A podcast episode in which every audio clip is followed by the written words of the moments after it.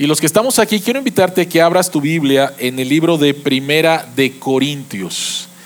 El libro de Primera de Corintios.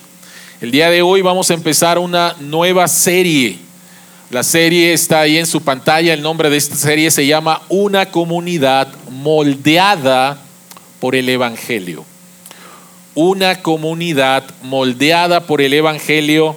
Primera de Corintios, capítulo 1 versículos del 1 al 17 y el mensaje de esta mañana se llama moldeados por quién. Moldeados por quién. Primera de Corintios, capítulo 1, versículos del 1 al 17. Esta es la palabra de Dios.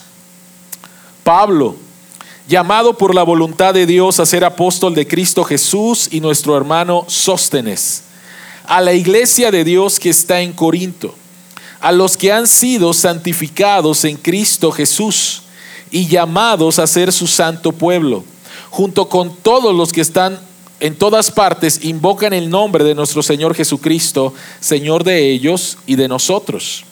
Que Dios nuestro Padre y el Señor Jesucristo les concedan gracia y paz.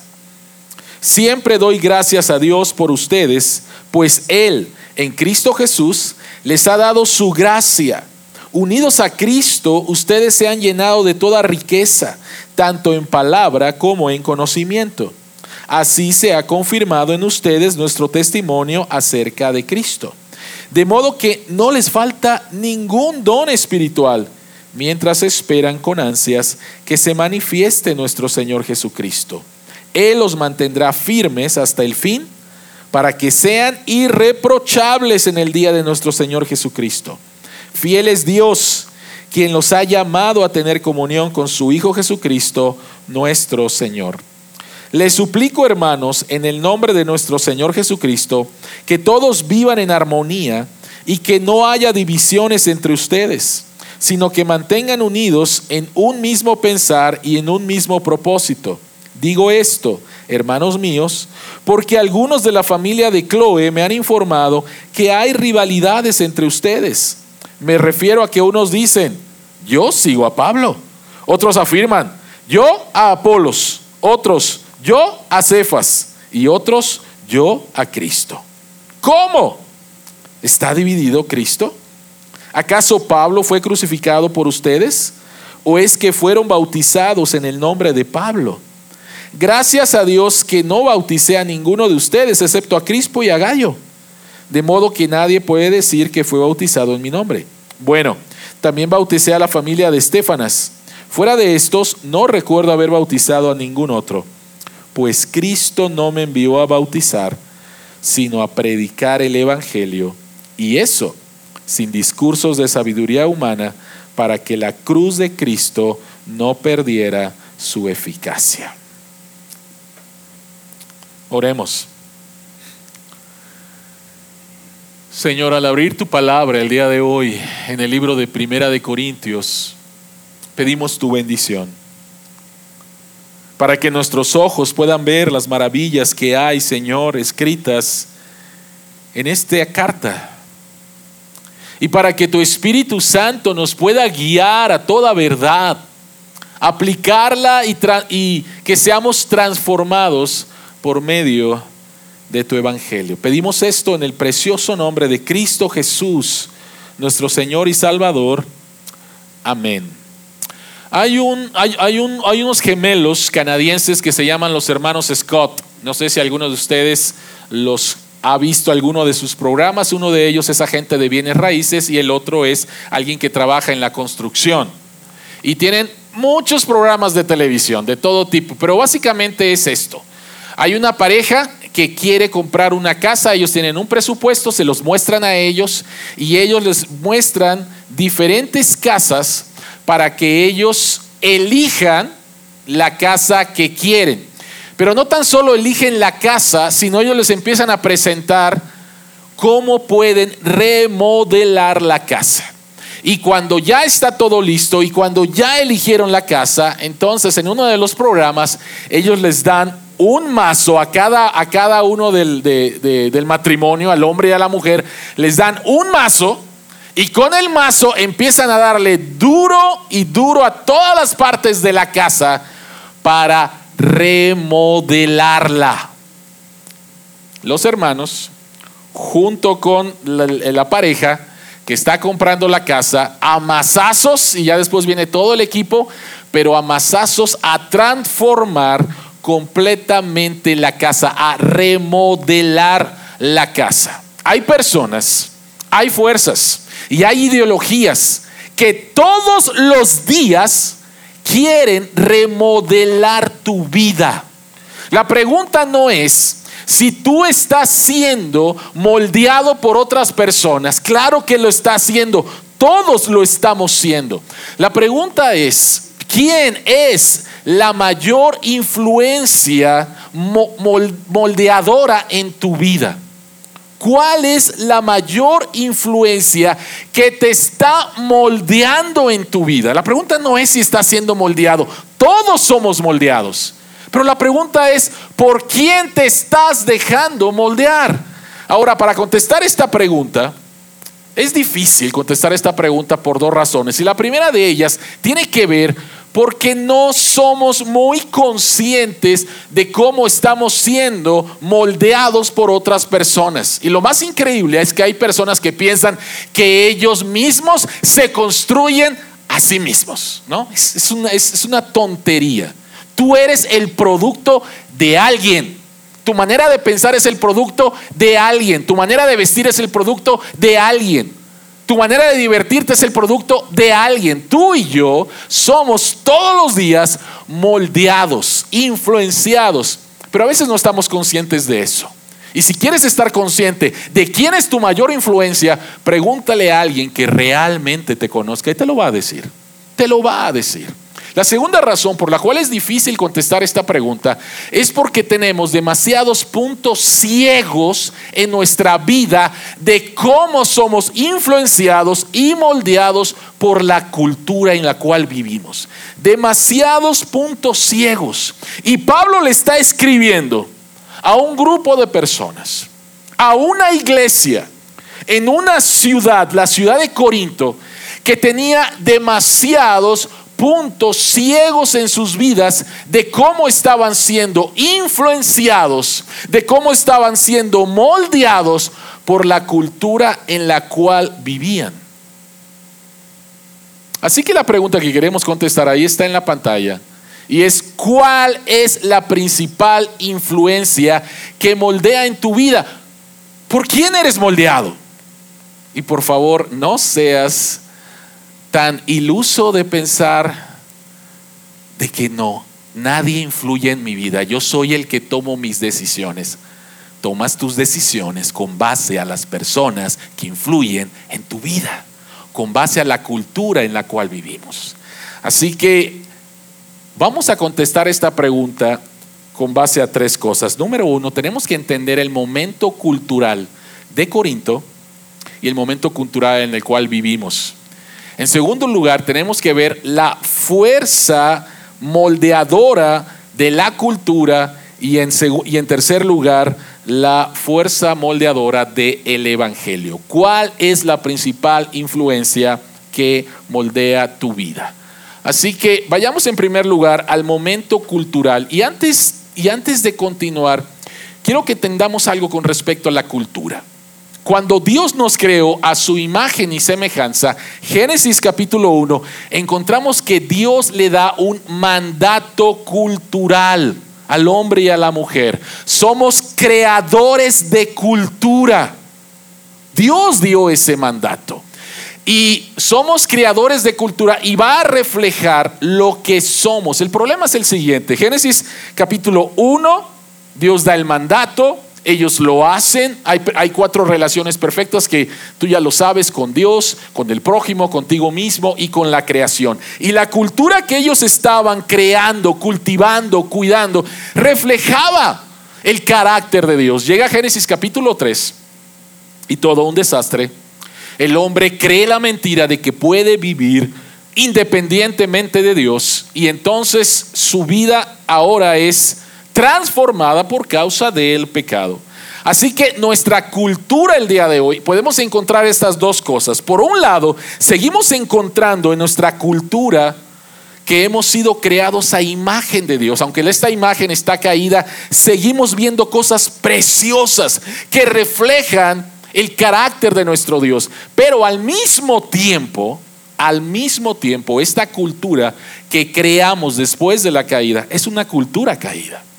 Es una cultura que no va a reflejar las virtudes de Dios, sino las virtudes del ser humano caído. El ser humano es por naturaleza un adorador. La pregunta no es a quién, la pregunta no es si adoras o no adoras. La pregunta es a quién tú estás adorando. Y tu forma de adorar se, se manifiesta de muchas formas. Así que me gustaría que vieran esta definición de Daniel Strange con respecto a la cultura. Y él dice, la cultura es el conjunto de historias que contamos que comunican significado acerca del mundo. Tú escuchas, tú creas y tú le das significado. Pero es interesante lo siguiente. Dice, la cultura es la religión exteriorizada. Es la manera en que mostramos externamente lo que creemos en nuestro interior. ¿Qué significa esto? Fui creado a imagen de Dios para crear cultura. Y el producto de la cultura que yo estoy creando refleja lo que hay en mi corazón. Otra vez, todo ser humano es alguien que adora. La pregunta es, ¿qué es lo que adoras? Y lo que adoramos se va a manifestar en la cultura. Dice, la cultura es nuestra manera de adorar, es la manera en que mostramos lo que realmente valoramos en nuestros corazones. Es lo que realmente valoramos en nuestros corazones. Un simple ejemplo, un simple ejemplo, muy sencillo y posiblemente muy tonto. Hay personas otra vez que se ponen la camiseta de su equipo favorito lunes, martes, miércoles, jueves, viernes, sábado y domingo. ¿Por qué? Porque eso es lo más importante en sus vidas. Están mostrando, digo que es un ejemplo sencillo, ¿sí? Están mostrando lo que es más importante, en la manera en la cual tú gastas tu dinero, en la manera en la cual tú te diviertes, en la manera en la cual tú empleas tu tiempo. Muestra lo que para ti es lo más importante. Así que el producto cultural no surge de la nada. El producto cultural surge de nuestro corazón y de todas las influencias que nos han moldeado durante nuestra vida. Así que, ¿cuál es el momento cultural de Corinto? ¿Cuál era la situación de Corinto? En primer lugar, la ciudad de Corinto era una ciudad griega que fue completamente destruida por los romanos en el año aproximadamente 120 antes de Cristo. Pero después fue refundada por Julio César en el año 44 antes de Cristo y fue refundada porque era una ciudad estratégica. La ciudad de Corinto era la capital de la provincia de Acaya, eh, eh, nuevamente eh, Grecia, pero era una ciudad que era próspera comercialmente. Estaba situado en un lugar donde a fuerzas tenía que pasar el comercio de occidente a oriente, de oriente a occidente. Así que era una ciudad próspera, tenía dos puertos. ¿Cuál era la población de esta ciudad? La población era cosmopolita, había gente de todos lados. Y especialmente la ciudad, al ser refundada, fue refundada por los llamados libertos. ¿Quiénes eran los libertos? Eran ex esclavos. Habían comprado su libertad y entonces una nueva ciudad les abría un mundo de posibilidades. Económicamente, culturalmente, socialmente. Así que era una ciudad cosmopolita y era una ciudad, ¿qué pasó ahí? Era una ciudad religiosamente diversa. Era una ciudad religiosamente diversa. Había una multitud, ese es el final, había una multitud de cultos a diferentes dioses, los dioses romanos y dioses ah, de Oriente, dioses de Egipto, había sinagoga judía y está empezando una iglesia cristiana.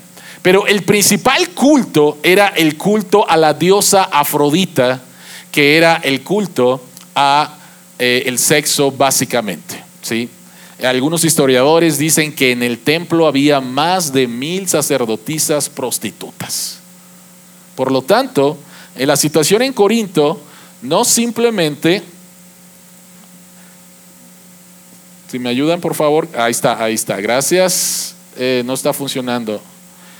Era sexualmente liberal y encontramos una grande inseguridad y necesidad de promoción personal. Hablando acerca de sexualmente liberal, había un dicho en ese tiempo de vivir a lo corinto, ¿sí? Y eso, eso significaba vivir una vida sexualmente promiscua, ¿sí? Así que sexualmente liberal, una grande inseguridad y una necesidad de promoción personal y sobre todo de unir tu vida a las celebridades como lo vamos a ver en un momento más. Un, um, pastor y teólogo decía que la ciudad de Corinto eh, en el tiempo de Pablo era simultáneamente en el mundo antiguo el equivalente de Nueva York, Los Ángeles y Las Vegas, para que tengamos una idea. Nueva York, Los Ángeles y Las Vegas. Y tú puedes encontrar en Hechos capítulo 18 cómo Dios lleva al apóstol Pablo a esta ciudad. Y del versículo 1 al versículo 18 encontramos que Pablo estuvo 18 meses compartiendo el Evangelio y se funda una iglesia en esta, en esta ciudad. Ahora, no sé si notaste un poquito acerca de las similitudes de la ciudad de Corinto con respecto a el tiempo en el cual estamos viviendo. ¿Cuál es la situación de la Ciudad de México? En primer lugar, ¿esto está funcionando o no está funcionando? ¿Sí? Entonces no sé si le podemos... Ok, ya está. ¿Sí? Entonces, ah, la situación en la Ciudad de México, en primer lugar, pues vivimos en la capital y somos la ciudad más importante de nuestro país. Lo que pasa aquí influye en todos lados. En segundo lugar, tenemos un gobierno de izquierda con todas las implicaciones de esto y somos una ciudad, de acuerdo a nuestros gobernantes, orgullosamente progresista. Entendiéndose por progresista, progresismo, que no es lo mismo que progreso. Vivimos en una ciudad religiosa y al mismo tiempo bien secular. Hace poco mandamos a hacer una encuesta aquí en la Ciudad de México y fue muy interesante y triste ver, en primer lugar, los niveles de religiosidad de nuestro país, cómo las personas que dicen, no tengo religión, no me importa la religión, está creciendo, pero las personas que tienen una religión, cuando se les preguntó, ¿tu religión influye en algo en tu manera de tomar decisiones? ¿Recurrirías a tu religión para buscar ayuda? Y tristemente la respuesta fue, no, simplemente tengo una religión, punto y se acabó. Pero no influye en mi manera de pensar, no influye mi manera de vivir, ¿sí? Y buscar ayuda en mi religión cuando tengo problemas, ah, mm, no lo creo. Muy alto el porcentaje. Y realmente es bastante triste. Entonces vivimos en una ciudad religiosa, pero la religión no influye casi para nada. Y al mismo tiempo vivimos en una ciudad muy, muy secular. También vivimos en una ciudad sexualmente progresista, ¿no? Y todas estas ideologías que nos han llegado forman parte de la plataforma de eh, las personas que están en el gobierno en estos momentos. ¿no? Entonces, toda la idea de matrimonio igualitario, ideología de género, todo esto viene y lo promueven en esta ciudad en la cual Dios nos ha puesto. Vivimos en una ciudad de grande inseguridad y vivimos en una ciudad apegada a las celebridades, siendo la celebridad más grande de nuestro país actualmente nuestro presidente. Ahora, ¿Por qué estamos diciendo todo esto? ¿Por qué estamos diciendo todo esto?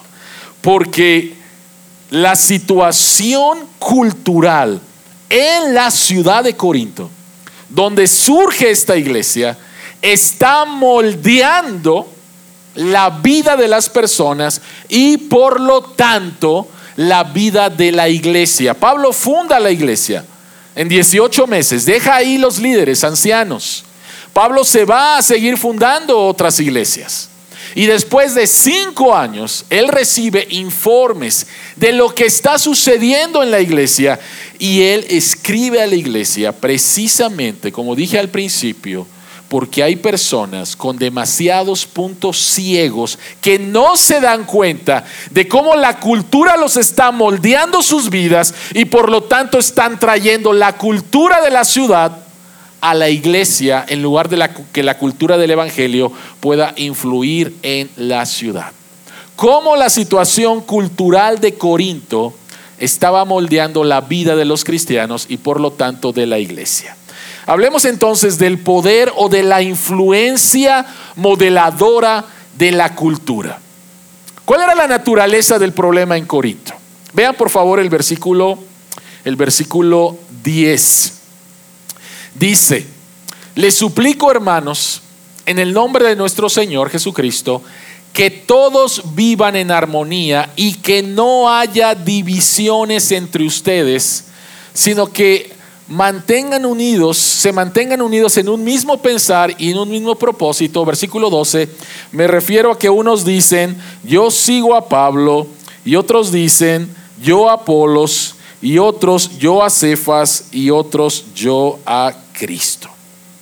¿Cuál es el problema? ¿Cuál es la naturaleza del problema? Y la naturaleza del problema es bien sencilla. Simplemente hay divisiones. Hay divisiones dentro de la iglesia. Pero las divisiones de la iglesia no tienen que ver con doctrina. Las divisiones de la iglesia tienen que ver con gustos personales. Me gusta cómo predica Pablo. Y alguien dice, no, no, no, no. Apolos, quien fue el líder de Corinto después de que sale después de que sale Pablo, Apolos predica mejor. Y otros dicen, no, a mí me gusta Cefas. Cefas, es el apóstol Pedro. A mí me gusta más Pedro, ¿no? Entonces, las divisiones dentro de la iglesia no tienen que ver con cuestiones doctrinales, tienen que ver con gustos personales, tienen que ver con celebridades. Pablo, Apolos, Cefas, Pedro, eran nombres importantes en ese tiempo y la iglesia, las personas empezaron a pasar sus gustos personales y tratar de unirse y formarse una reputación o un nombre con yo soy de Pablo, yo soy de Apolos o yo soy de Cefas. Tratando nuevamente de unir sus vidas, formar una reputación de acuerdo a las celebridades cristianas de ese tiempo.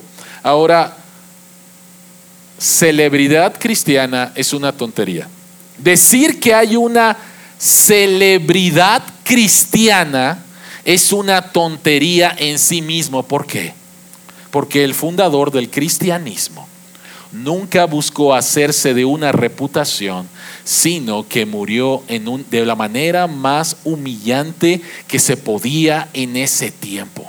Tal cosa como influencers cristianos, tal cosa como eso es una tontería. Y el día de hoy nosotros hacemos exactamente lo mismo.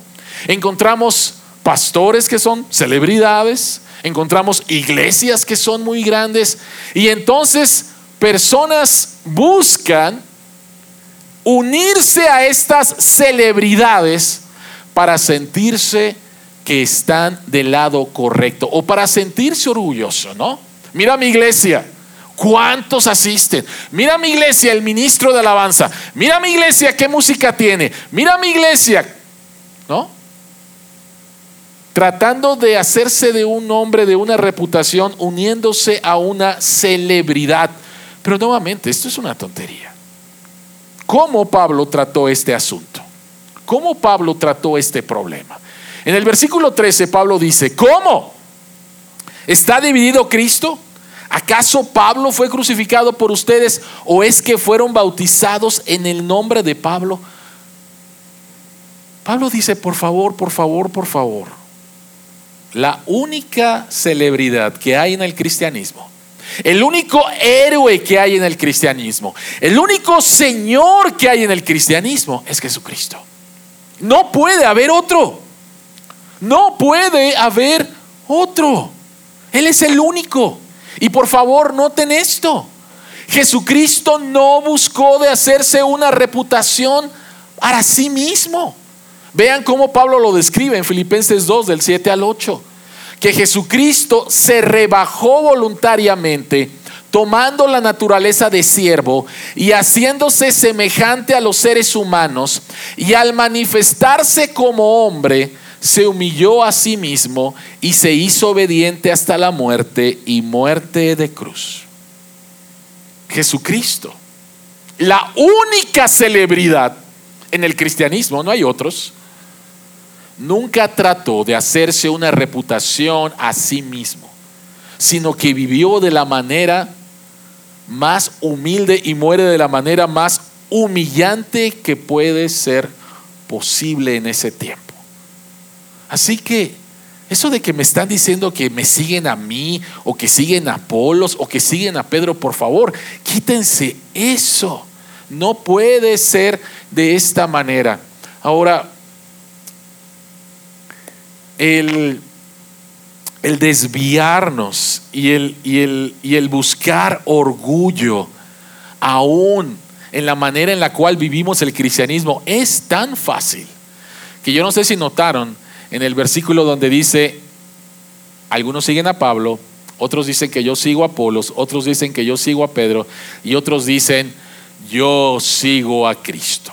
Y no lo dice como si fuera un cuarto partido lo dice de una manera en la cual algunos dicen, mira, yo, yo no soy denominacional, yo no tengo mis pastores favoritos, yo no sigo a Pablo, yo no sigo a Apolos, yo sigo a Cristo.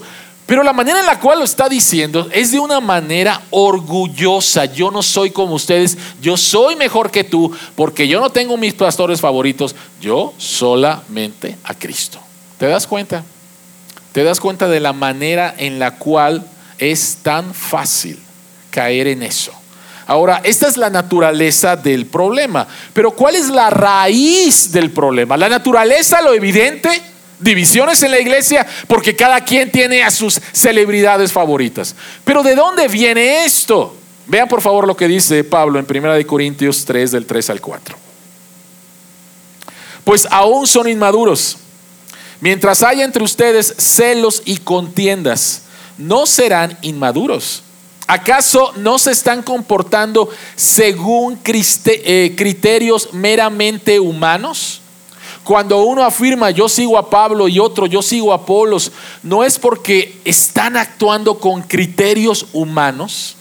Pablo les está diciendo, esto de que ustedes están creando sus grupitos, poniendo el nombre de su pastor favorito, esto viene de la cultura en la cual ustedes viven. La cultura en Corinto era una cultura en la cual tú te querías promocionar a ti mismo o buscar a las celebridades y entonces unirte a estas celebridades. El día de hoy sería darles que likes, likes, likes, likes, likes, likes, likes a tus celebridades, seguirlas por todas las redes sociales, ¿no? Y de esa manera tú estás bien, tú estás con esta persona, tú te identificas con esta persona. Pablo les dice, por favor, no se engañen. Esto que están ustedes haciendo viene de la cultura en la cual están viviendo y están importando la cultura de Corinto a la iglesia. Esa no es la manera en la cual ustedes deben de hacerlo. Ahora, ¿alguna vez te has preguntado por qué nos encantan las celebridades? ¿Por qué nos gusta seguir a las celebridades? Una editora de una revista muy famosa en los Estados Unidos dice, yo tengo una teoría con respecto a eso. Dice, ¿por qué ansiamos ser como los famosos? Esta es mi teoría. ser humano significa sentirse intrascendente. Tengo un deseo de ser trascendente, pero ¿quién me va a recordar? ¿Quién sabe mi nombre? ¿No? Y por lo tanto hay un deseo, hay un deseo de ser trascendente y al mismo tiempo nos damos cuenta que somos intrascendentes. Así que idolatramos a los famosos. Y hoy es increíble, ¿no? Hoy nuevamente se acepta eh, la palabra influencer, ¿no? Ahorita todo el mundo quiere ser un influencer. Ah, dice, y buscamos ser como ellos.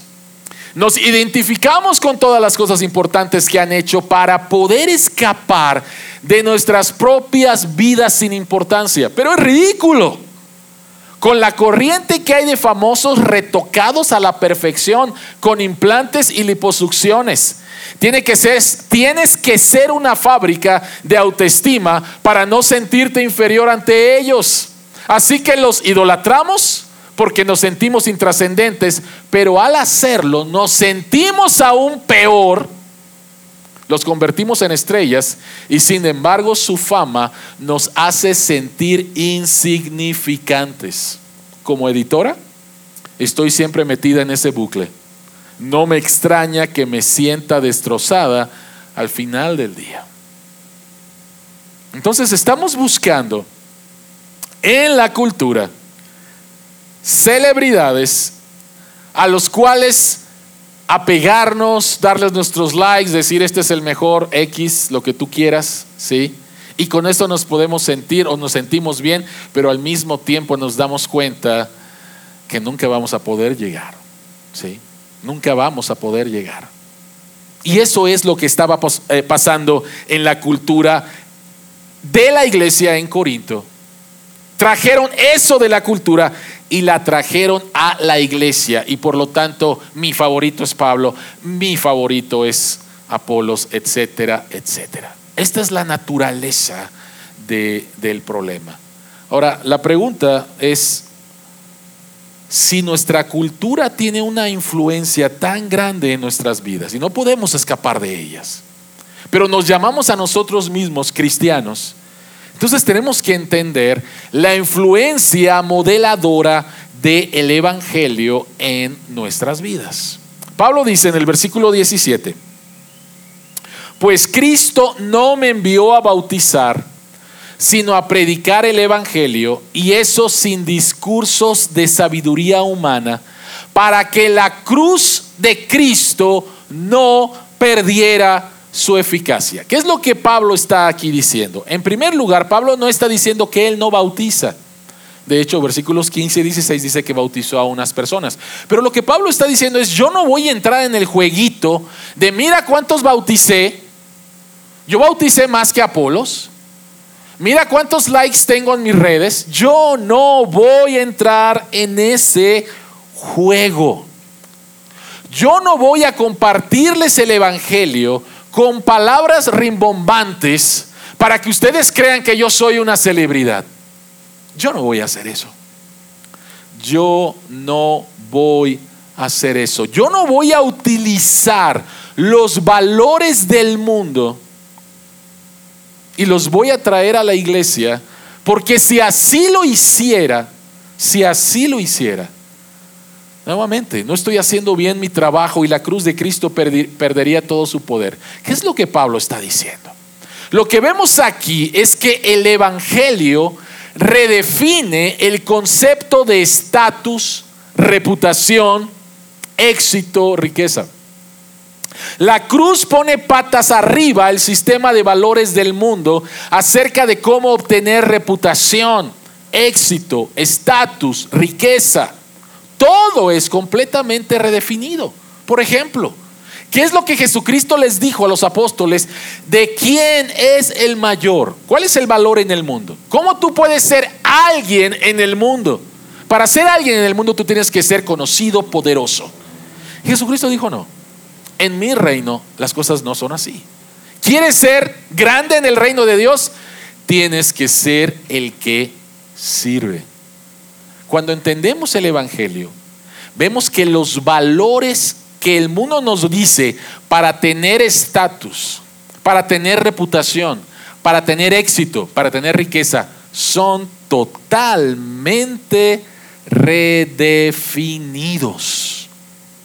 Cristo no tan solo fue a la cruz para perdonar tus pecados, Él fue a la cruz como tu sustituto para perdonar tus pecados y cubrir la más grande necesidad que tú y yo teníamos de volver a conectarnos con Dios. No tan solo eso, sino que Él empieza a transformarnos de adentro hacia afuera. Y entonces nuestra manera de vivir empieza a ser cambiada. Ser cristiano significa no tan solo que tus pecados fueron perdonados, sino también ser transformado y reestructurar todo tu sistema de valores. Por ejemplo, hay una iglesia, escuché de una iglesia, ah, donde todos los días hay un llamamiento al altar. No sé si sabes qué significa llamamiento al altar.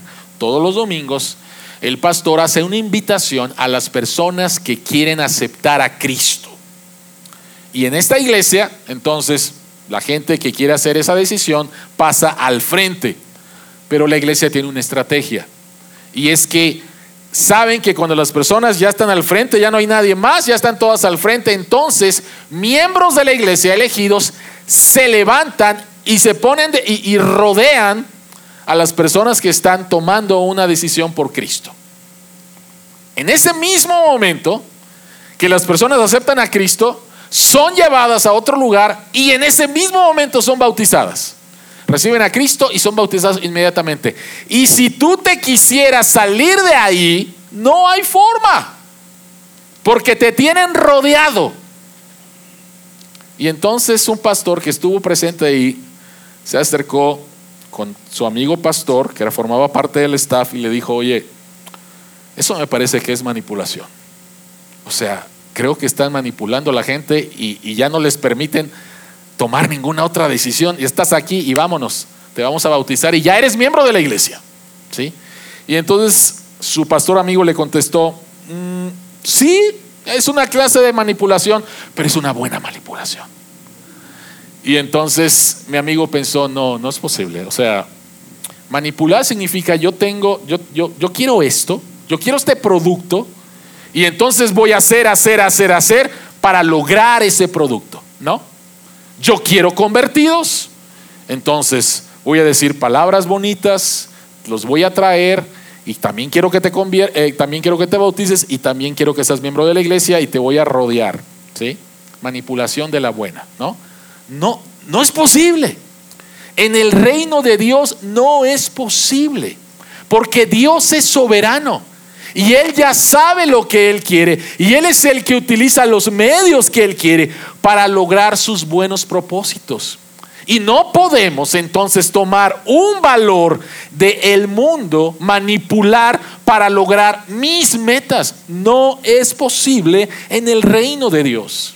Entonces, si cuando tú conoces a Jesucristo y tus pecados son perdonados y empiezas una nueva relación con Dios, y tu vida está siendo transformada por el Evangelio, tenemos que hacernos algunas preguntas. Y la pregunta, algunas de las preguntas son, es, ¿quién es tu principal influencia, por ejemplo, en la manera en la cual estás educando a tus hijos? ¿Quién es tu, principal influencia? ¿Estás manejando la idea del mundo de que los niños son buenos y lo malo es lo que está afuera y no, no hay que decirles nada? ¿O entiendes lo que las escrituras dicen, que todos hemos nacido con una naturaleza caída y que nuestros hijos necesitan ser amados y ser enseñados acerca del Dios que les ama y que les puede transformar? ¿Cómo estás? ¿Cómo estás viviendo tu relación matrimonial? ¿Cuál es tu principal influencia? ¿Los valores del mundo?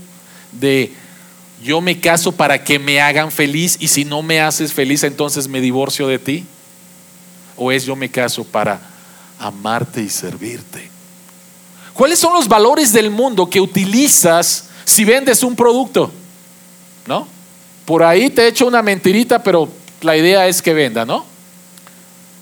¿Cómo los, ¿Cuál es tu principal influencia cuando te relacionas con tu jefe que es insoportable? ¿Cuál es tu principal influencia cuando te relacionas con tus compañeros de trabajo? Y si tú eres jefe, ¿cuál es la manera en la cual tú los tratas? ¿Me tienen que servir a mí? ¿O yo voy a buscar la manera en que los puedo elevar? Cuando entiendes el Evangelio, cuando entiendes lo que Jesucristo hizo, dejó la perfección en los cielos y vino a este mundo caído, destrozado, para poder salvarnos y que entonces recuperemos lo que se perdió en Génesis 3, entonces tú te das cuenta de que no puedes vivir con los valores de antes. ¿Por qué? Porque el Evangelio te moldea poderosamente quién tú eres quién tú eres. No tan solo tu manera de vivir, sino quién tú eres. Y quién tú eres entonces cambia tu manera de vivir. Vean por favor lo que Pablo dice en el versículo 2. A la iglesia de Dios que está en Corinto, a los que han sido santificados en Cristo Jesús y llamados a ser su santo pueblo, junto con todos los que los que en todas partes invocan el nombre de nuestro Señor Jesucristo, Señor de ellos y de nosotros. Nota por favor cómo Pablo les llama a los miembros de la iglesia de Corinto. Y les llama santificados, les llama santos. ¿Qué significa santificado? Santificado significa apartado para un uso sagrado. Apartado para un uso sagrado. En el tabernáculo, antes del templo, en el tabernáculo, había diferentes copas que se utilizaban para la adoración a Dios. Y estas copas eran santificadas, apartadas para este propósito en especial. Pero las copas en sí mismo no tenían nada diferente, intrínsecamente diferentes a una copa que utilizabas en tu casa. Entonces, ¿cuál es la diferencia entre una copa que tú utilizabas en tu casa y una copa que se utilizaba en el tabernáculo? Simplemente la diferencia es que esto se aparta para un uso sagrado para Dios. Y Pablo dice, señores en la iglesia de Corintios, hermanos en la iglesia de Corintios, de Corinto, si se dan cuenta de quiénes son, ustedes son santificados. Ustedes son santos. Ahora, ¿santos? ¿Santos? Santos, de verdad, santos. Por favor, si encontramos divisiones en la iglesia, capítulo 1 hasta el capítulo 3, por favor, si encontramos inmoralidad sexual en la iglesia, hay una persona que se está acostando con la esposa de su papá, capítulo 5. Si encontramos conflictos legales en la iglesia, ah, hermanito, te voy a demandar y nos vamos a la corte y ta, ta, ta, ta, ta. Santos, si encontramos problemas matrimoniales y de divorcio en la iglesia, capítulo 7, santos, si encontramos abusos en la libertad cristiana, capítulos 8 y 9, santos, si encontramos desórdenes en el servicio de adoración, capítulos del 10, capítulo 11 santos si encontramos incredulidad con respecto a la resurrección. La pregunta es cómo este grupo de personas pueden ser santos. ¿Por qué? ¿Por qué Pablo les dice así? En primer lugar, porque esa es la verdad. Esa es la verdad. Y toda esta serie de problemas que vamos a ver durante esta serie es porque ellos habían tomado los valores de su cultura y los habían traído a la iglesia. Y antes de que Pablo empiece a corregir todos estos problemas, Pablo dice, no podemos entrar a esos problemas sin que antes ustedes sepan quiénes son. Tienes que saber quién eres. Y tú eres un santo. Tú has sido apartado para Dios. Ahora, ser santo no te debe de llenar de orgullo. ¿Por qué? porque eres santo, has sido santificado por gracia. Pablo dice en el versículo 4, siempre doy gracias a Dios por ustedes, pues Él en Cristo Jesús les ha dado su gracia. La razón por la cual tú y yo hemos sido apartados para Dios no es porque tú tienes un desempeño perfecto, simplemente porque Dios te llamó por su gracia, no es en base a méritos. Versículo siguiente, versículo 9, dice, fiel es Dios quien los ha llamado a tener comunión con su Hijo Jesucristo, nuestro Señor. Tú no te llamaste a ti mismo, Dios te llamó por gracia. Tú no necesitas construir un nombre, tú no necesitas construirte una reputación, tu nombre y tu reputación ya te ha sido dada por aquel que vino, te amó, dio su vida por ti para que tú regresaras a la comunión con Dios. ¿Quién te creo?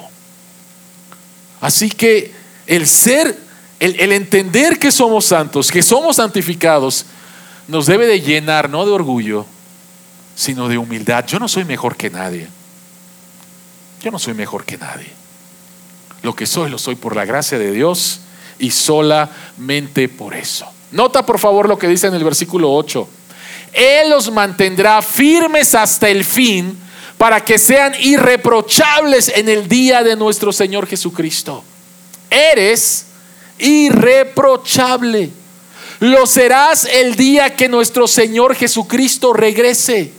Y entonces lo que Pablo les está diciendo, antes de meterse a hablar de las divisiones, de la inmoralidad sexual, de los problemas en el matrimonio, de los problemas legales, Pablo les dice, por favor, necesitas saber quién eres y por lo tanto vivir de acuerdo a lo que eres, no de acuerdo a lo que dice la cultura que eres, sino lo que dice la verdad de Dios, quien tú eres. El Evangelio moldea tu forma de ser y por lo tanto tu manera de vivir, no al revés, no nos equivoquemos. La religión es haz, haz, haz, haz y a lo mejor vas a llegar a ser santificado. No, no, no.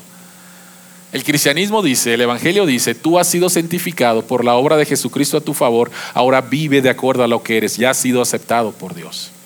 Ya has sido aceptado por Dios. Ahora, ¿cómo sabemos que esto es real? ¿Cómo sabemos que esto es real? Ve por favor lo que Pablo dice en 1 Corintios 6 del 9 al 11. Noten por favor lo que Pablo dice o no saben que los injustos no heredarán el reino de Dios? No se dejen engañar, ni los inmorales, ni los idólatras, ni los adúlteros, ni los afeminados, aquí el original debe decir prostitutos, ni los homosexuales, ni los ladrones, ni los avaros, ni los borrachos, ni los difamadores, ni los estafadores heredarán el reino de Dios. Y noten por favor el versículo 11. Y eso eran algunos de ustedes. Pero ya han sido lavados, ya han sido qué? Santificados. En otras palabras, en la iglesia en Corinto había ex borrachos, ex homosexuales, ex idólatras, ex adúlteros, ex ladrones, que habían puesto su vida